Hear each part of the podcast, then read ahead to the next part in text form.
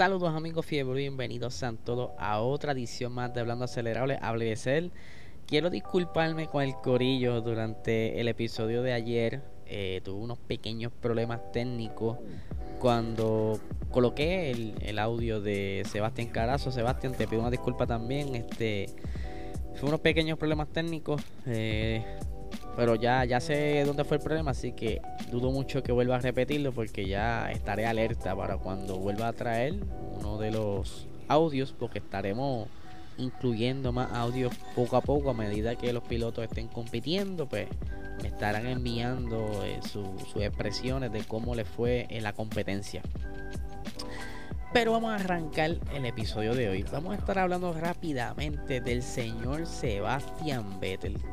¿Quién no conoce Sebastián Vettel? Para los que no conocen, y aquí lo digo porque para los que no conocen, porque en esta fotografía que están viendo ahora mismo, Vettel como que pienso yo que se enemistó con su barbero, que de verdad cada vez está más pelú, más eh, salvaje diría yo, que tiene una barba sin forma, pero no sé, allá tendrá su estilo, maybe quiere tener una nueva moda o se está dejando crecer barba para sacarse y enterrársela en la, en la calva. No sé, no sé, anyway.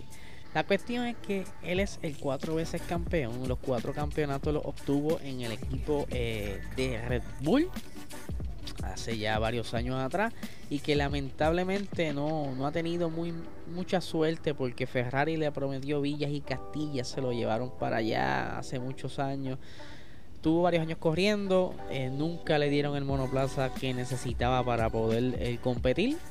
Y en el año 2020 pues, le dan como que una pequeña patada sin previo aviso, por poco se queda sin asiento.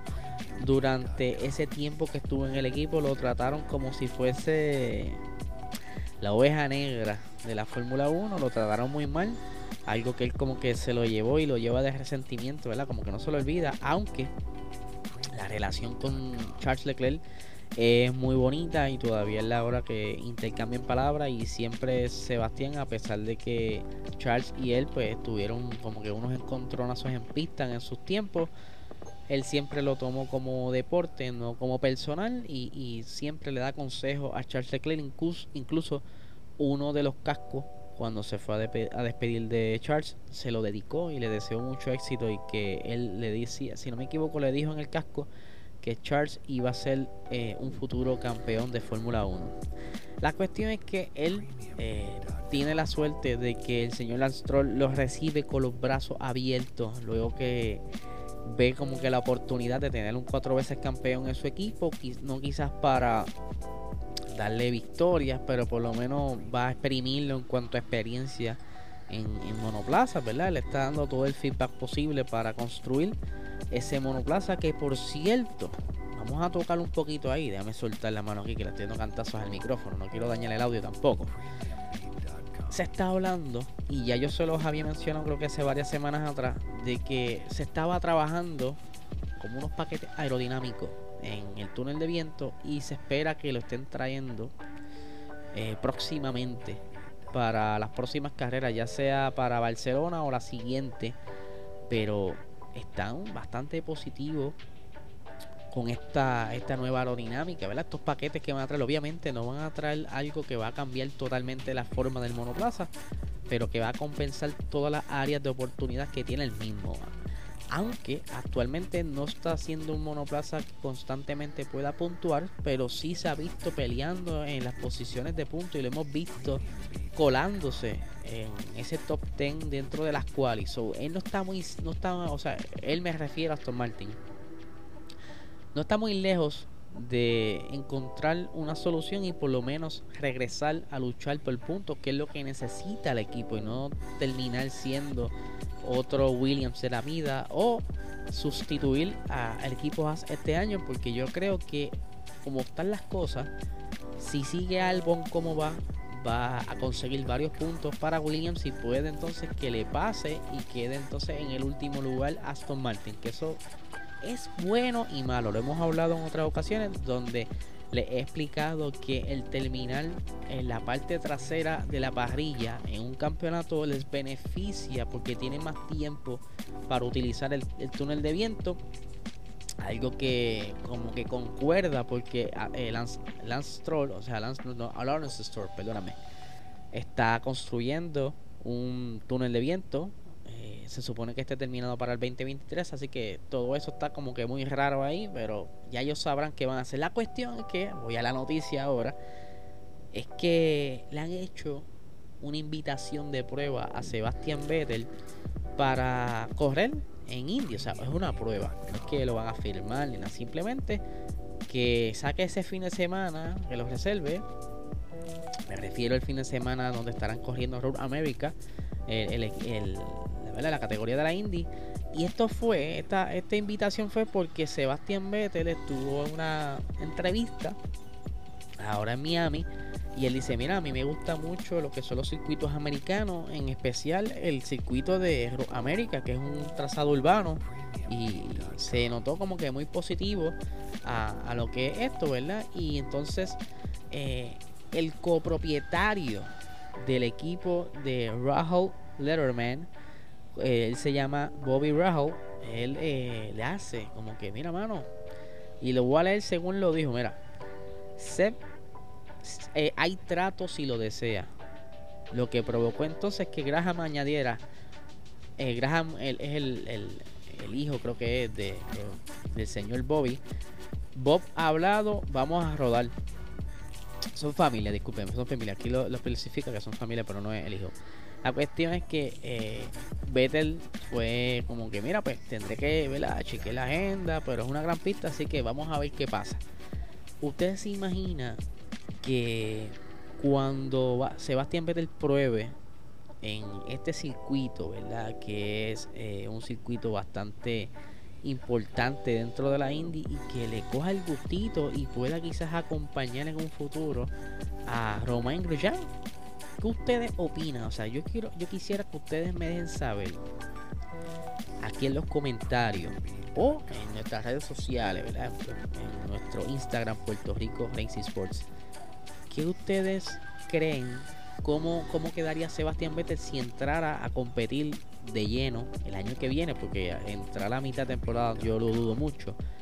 Pero el año que viene, ¿ustedes creen que le irá mucho mejor que donde está ahora mismo la Fórmula 1 y que posiblemente pudiera estar yéndole un poquito mejor que a, a Romain Grosjean? Porque Romain, la, la diferencia entre Sebastián y él es que Romain nunca fue campeón y Vettel pues sí fue cuatro veces campeón.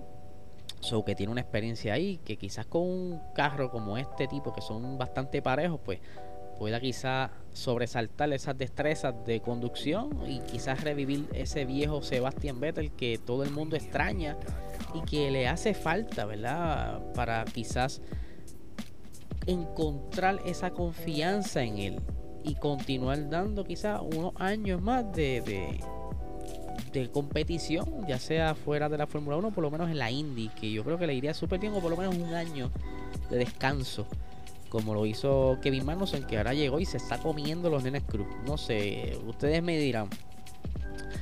Pero continuando con las noticias, les quiero contar que el Gran Premio de Miami, eh, ustedes saben que esto fue el evento de los eventos y que los promotores le metieron todo el dinero posible para hacer lo mayor atractivo posible para alcanzar números que pudieran quizás romper récords y para así poder vender una segunda ocasión, o sea, otro gran premio el año que viene, porque eh, ellos tienen que buscar la manera de que decir, mira, esto fue un gran evento y así llenarlo de igual manera o mayor para obviamente tener más ganancias. ¿Qué sucede? Y, ahora voy al punto interesante de la noticia. En Estados Unidos eh, hay dos categorías que predominan, que es la indie y el papá de la indie, que pudiera ser, porque yo creo que ve más NASCAR que indie. Aquí el papá es NASCAR, perdón.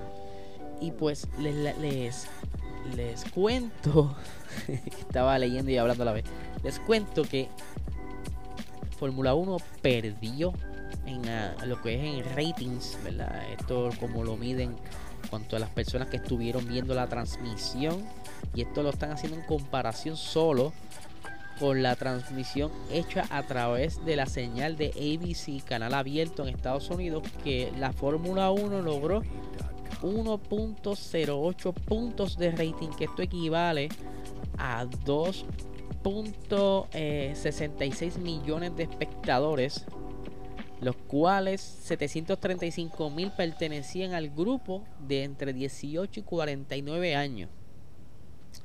Mientras, porque lo que sucede es que hubo una carrera simultánea básicamente, arrancó a correr la Fórmula 1 y también la NASCAR.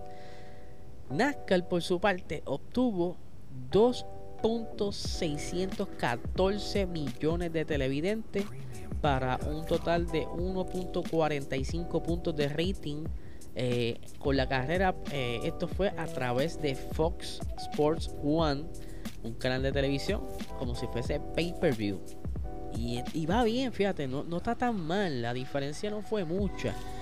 Y hay que recordarles que la Fórmula 1 pues, perdió como de popularidad en unos años, ¿verdad? Hubieron unos años oscuros, ¿verdad? Los, americanos no confiaban en el evento como tal por diferentes circunstancias y yo creo que de, una de las peores memorias que tiene Estados Unidos fue el Gran Premio de Indianápolis, le hemos hablado, donde hubo una controversia entre los, dos fabricantes de, gomas que había en ese entonces, que era Bridgestone y Michelin. Y lamentablemente las gomas, eh, no sé si fueron las Michelin. Anyway, el caso, una de las dos, eh, pues se estaban reventando durante las pruebas. O sea, tomaban la, la curva que tenía lo que le llaman el peralte, ¿verdad? Que tiene inclinación. Y no estaban soportando la goma y explotaban. Y esto presentaba un gran peligro para los pilotos lo cual cuando fue a comenzar la carrera, o sea, todos salieron a hacer el Formation Lab. Pero cuando estaban llegando ya a las posiciones de grid, todos lo que estaban siendo, eh, era la, fábrica, quien estaba teniendo problemas en ese entonces con los neumáticos, todos se metieron en son de, de protesta hacia los pits y solo seis carros, que eran la contraparte de la competencia de gomas eh, se quedaron en la parrilla, que en ese entonces Ferrari era uno de ellos. Si no me equivoco, eh, Jordan, el equipo de Jordan, era un equipo ¿verdad? Que, luego de eso se quitó, no, no corrió más nada. Pero que esto pues, causó mucha molestia entre los espectadores, lanzaron vasos para la pista, los apucharon. Fue una mala memoria y mucho, ¿verdad? Resaltó más porque era el circuito de Indianápolis, donde aquí es religión las competencias de carro y pues quedarle mal así a, la, a la, el fanático de la Fórmula 1 en el suelo americano donde pagaron un boleto para poder ver un espectáculo de todos esos carros y que le hagan eso, ¿verdad? Pues como que fue una gran mancha y por eso pierden confianza los, los, los espectadores, ¿verdad? Eso es algo bien triste, pero pues ahí la Fórmula 1 pues, se les ocurrió quizá esperanzados a que pudiera funcionar la serie de Drive to Survive que lo está haciendo porque ya pasaron muchos años desde aquel evento y son otras generaciones que están ahora viendo la televisión y obviamente las personas que ven Netflix, pues la gran mayoría son personas jóvenes. Ellos apostaron eso en esa juventud a enfiebrarlo y poder entrar de lleno nuevamente en el mercado de Estados Unidos. Yo yo aquí quiero aprovechar y hacer quizás un, pensamiento que tengo acerca de lo que pudieras pasar el año que viene en, el circuito de Miami, porque también tengo otra noticia que es relacionada al circuito de Miami, pero primero quiero apostar a que yo creo que para el año que viene, con a pesar de que NASCAR le ganó, el año que viene yo creo que ellos van a apostar por tener en, en este evento el formato sprint. Ustedes saben, y yo se los he explicado, que un formato sprint eso significa las gradas llenas desde el viernes hasta el domingo. O sea, esto va a ser un billete de, la pasión. Si ahora esto costaba quizá el boleto más barato mil dólares, si hacen esto un formato sprint, olvídese de poder ver la carrera, porque entonces se va a volver una carrera de, de elite, de personas VIP, ¿verdad? Porque yo creo que el boleto más barato va a estar en los 2.500 dólares, esto sin contar el hospedaje, la comida, el viaje, todo esto. O sea, solamente las taquillas van a estar costando cerca de 2.000 dólares. Y esto es, ¿verdad? Son pensamientos míos, porque es tan fácil o tan atractivo traer este formato a, a Estados Unidos que obviamente los promotores están salivando por tener ese formato acá. Porque es así como estuvo este fin de semana pasado y fue como que, wow, hubo mucha gente. Todavía ellos no han dado la, la, cantidad de personas que estuvieron, ¿verdad? Por lo menos aquí en el artículo que estoy leyendo, no habla de cuántos espectadores fueron a, la, a pista como tal, pero sí eh, habla de que en Austin que fue cuando entonces ya estaba el, año pasado comenzando ahí las personas a las carreras, fue un récord de asistencia con 400 mil personas durante todo el fin de semana. O sea, yo pudiera decir que en este fin de semana estaba cerca de 200 mil personas, que es el promedio que normalmente eh, van a, a, estas carreras. Pero sí, me gustaría que soltaran esos números porque créeme, créeme que esta gente va a hacer todo lo posible por traer ese formato sprint para hacerlo más eh, lucrativo, ¿verdad? ganarle más dinero a esto, contión de comida, eh, camisas, gorras, todo esto, ustedes saben. Siguiendo la línea de lo que es eh, el circuito de Miami, salió una noticia el día de ayer bastante interesante porque ustedes saben que esta, esta pista no, no mostró quizás lo que ellos esperaban para los que no sepan, antes de zumbar este circuito, ellos hicieron un montón de trazados distintos, eh, formato una computadora para hacer simulaciones a ver cuál de todos esos trazados era el más conveniente para construir para este fin de semana. O sea, yo por lo que estuve escuchando, cerca de unos ciento y pico de variantes del circuito fueron sometidas y fueron, fueron probadas en simulaciones como, como sabemos, Sim Racing, ¿verdad? Que esto lo construyen virtualmente y lo prueban para ver cuál de todos estos pudiera ser la mayor, eh, primero seguro para los pilotos. Eh, y lo otro, pues tener quizás la mayor cantidad de pases. Algo que no pasó en el fin de semana. Ellos construyeron esta pista en unos dos meses. Creo que fue un tiempo récord. Para tener esto a la FIA, creo que tienen que construir la pista en 90 días, algo así. Pero ellos lo hicieron en tiempo récord. Esto, pues, obviamente, en la prisa se pueden escapar muchas cosas.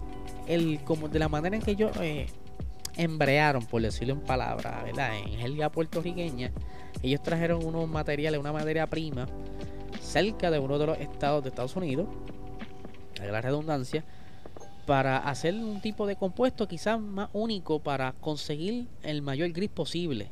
Pero supuestamente ese, ese grip sí estaba. Pero recuerden, esto se construyó dos meses antes. Lo que se cree es, y, y muchos de los comentaristas eh, estuvieron, y las personas que fueron allá, que son prensa, estuvieron indicando de que la pista parecía ser que la habían lavado como a, con una máquina de presión, ¿verdad? Con lavado a presión y que la, la porosidad que anteriormente tenían cuando fueron a visitar el circuito antes del evento, pues se notaba la diferencia. Y estaban diciendo los promotores y organizadores de este evento que están abiertos a, hacer cambios al circuito, a ver de qué manera pueden entonces mejorar el circuito para el año que viene, porque de seguro va a haber otra carrera, pero quieren entonces que haya más fases. Y yo tengo unos puntitos, ¿verdad? Que quiero compartirles de lo que yo creo que pudieran mejorar para que, que haya más paso, más acción. Primero, obviamente, tienen que buscar la manera de que ese, ese ese grip mejore. Porque si no tienes un buen grip, pues, ahí vas a tener problemas con el, con el calentamiento de los neumáticos. Se te pueden sobrecalentar, o por lo contrario, no puedes calentarlo si no tienes el grip adecuado. Otra cosa es eh, el ancho de la pista. Aunque sabemos muy bien que este trazado fue construido en una zona urbana y que quizás no tienen tanta oportunidad para poder eh, jugar con el espacio pero que si va a haber entonces un evento anual, van a tener que ellos tener mirar más allá y quizás adquirir ciertas zonas, o sea, comprar ciertas partes de esto aquí o por lo menos llegar a un acuerdo para que el año que viene puedan entonces quizás jugar con el tamaño del carril, o sea, hacerlo un poco más ancho de la misma manera que hicieron en Jeddah. Estuvieron hablando también sobre la posibilidad de mejorar lo que es la chicane, pero aquí la chicane de la curva 15 está bien difícil porque según estaba leyendo y escuchando, esta zona en específico, les recuerdo que es un circuito callejero, un, un circuito urbano. Si se fijan, a los que están aquí en YouTube, se los describo lo que están escuchándolo a través de formato audio. Esta chicane está construida justo debajo de un puente, ¿verdad? Lo que es la autopista de, ¿verdad? de esta zona. ¿Y qué sucede? Esto no se puede modificar porque ese, ese chichón que tiene esa chicane, esa, esa elevación, es parte de una rampa de la policía, que ahí es donde normalmente ellos están ahí, mira, en espera. Que tú pases a alta velocidad y irte detrás de ti. Eso, pues, a veces lo usan para dormir. Dice la leyenda. Pero que es bien difícil como que jugar con el espacio de aquí porque son, son cosas que no pueden modificar por compromisos ya de, de tránsito y que yo creo que entonces debieran buscar la manera de, rodear esa zona para encontrar una parte donde sí pueda modificar porque el problema fue es que aquí hubo mucho mucho mucho tren de, de monoplazas pero como iban tan rápido por la cuestión de los DRS aunque está bien cool eso de que los monoplazas sí se pueden alcanzar pero no tienen la, la velocidad suficiente para poder sobrepasar porque estaban todos eh, en filitas de uno detrás de otro y básicamente iban a la misma velocidad porque están todos en, fila. Eh, yo creo que entonces tienen que ver de qué manera pueden hacer eh, modificar esa, esas puntos, esos puntos de frenada, jugar con la, con la forma de las curvas ah, de, de donde salen esas rectas, que quizás hagan un espacio donde puedas jugar con la frenada y que entonces el piloto del frente pues esté quizás a la merced, por decirlo así, de que, está detrás de ti te esté leyendo a ver cuándo tú vas a frenar para él poderle tirar un poco la, frenada y así pasarte porque la, la cada vez que intentaron hacer un pase en esa después de esa larga recta, ¿verdad? Que estaba la esa última curva, creo que es la 18, era tan cerrada que cuando estiraban la frenada se salían. ¿Sabes? No había break de tú estirar una frenada porque te arriesgabas a salirte del circuito y no te daba, perdía, o sea, como único podía era pasarle justo en la recta y no había break para alcanzar la velocidad necesaria para pasar. Y eso pues obviamente eh, es una frustración para los pilotos, que de que estuvo bien bonito el evento y todo, pero tienen que jugar entonces y escuchar la, la, el feedback de los pilotos, que son los que estuvieron experimentando esto, no tan solo eh, los pilotos de, de Fórmula 1, también los de W Series, aunque allá es otro cuento porque tiene menos velocidad y ahí sí vimos más pases, al igual que la, la, categoría de Porsche, como es una velocidad baja, eh, a diferencia de, eh, ¿verdad? Comparándolo con la Fórmula 1, pues así que hubiera más pases porque al ser más bajo, pues tiendes a frenarla antes, hay más, hay más break. Mientras más alta velocidad, más malo es, porque la frenada no te ayuda. Pero en, baja, en categorías de baja velocidad sería es favorable. Así que vamos a ver qué rayos van a hacer para el año que viene. Como bien les dije, yo creo que estos van a traer un formato sprint para este evento. Lo cual hace toda la lógica posible y, ¿sabes? Billetes por todos lados. Eh, pero antes de despedirme, quería recordarles que esta noche tenemos Box Talk. No tenemos eh, ninguna promoción, ¿verdad? Como costumbro, ponerle un audio de un adelanto del episodio porque a diferencia de otras semanas, esta semana estaremos grabando el episodio hoy mismo. O sea, hoy mismo grabamos y si todo, sale bien, sale a la hora de siempre. Si nos atrasamos un poquito en la grabación, pues entonces sale un chinchín más tarde. Pero haremos todo lo posible porque salga esta noche a las 8 y media por aquí por nuestro canal de YouTube, eh, PR Racing Sports, para traerles el análisis de la carrera de Miami. Mucha información extra de la cual estamos trayendo siempre. Y el debate que siempre tenemos Luis y yo, ¿verdad? Porque no todos estamos como que ah, de acuerdo. Yo creo que él tiene unas opiniones sobre el circuito. Y sobre unos eventos que ocurrieron y pues yo voy a estar aquí para defender mi postura, ustedes saben, así que los esperamos como siempre en el chat que está siempre en vivo y para que, para que sean parte del debate y, y ver su opinión. Así que nada gente, esto es todo por hoy, así que tengan buen día.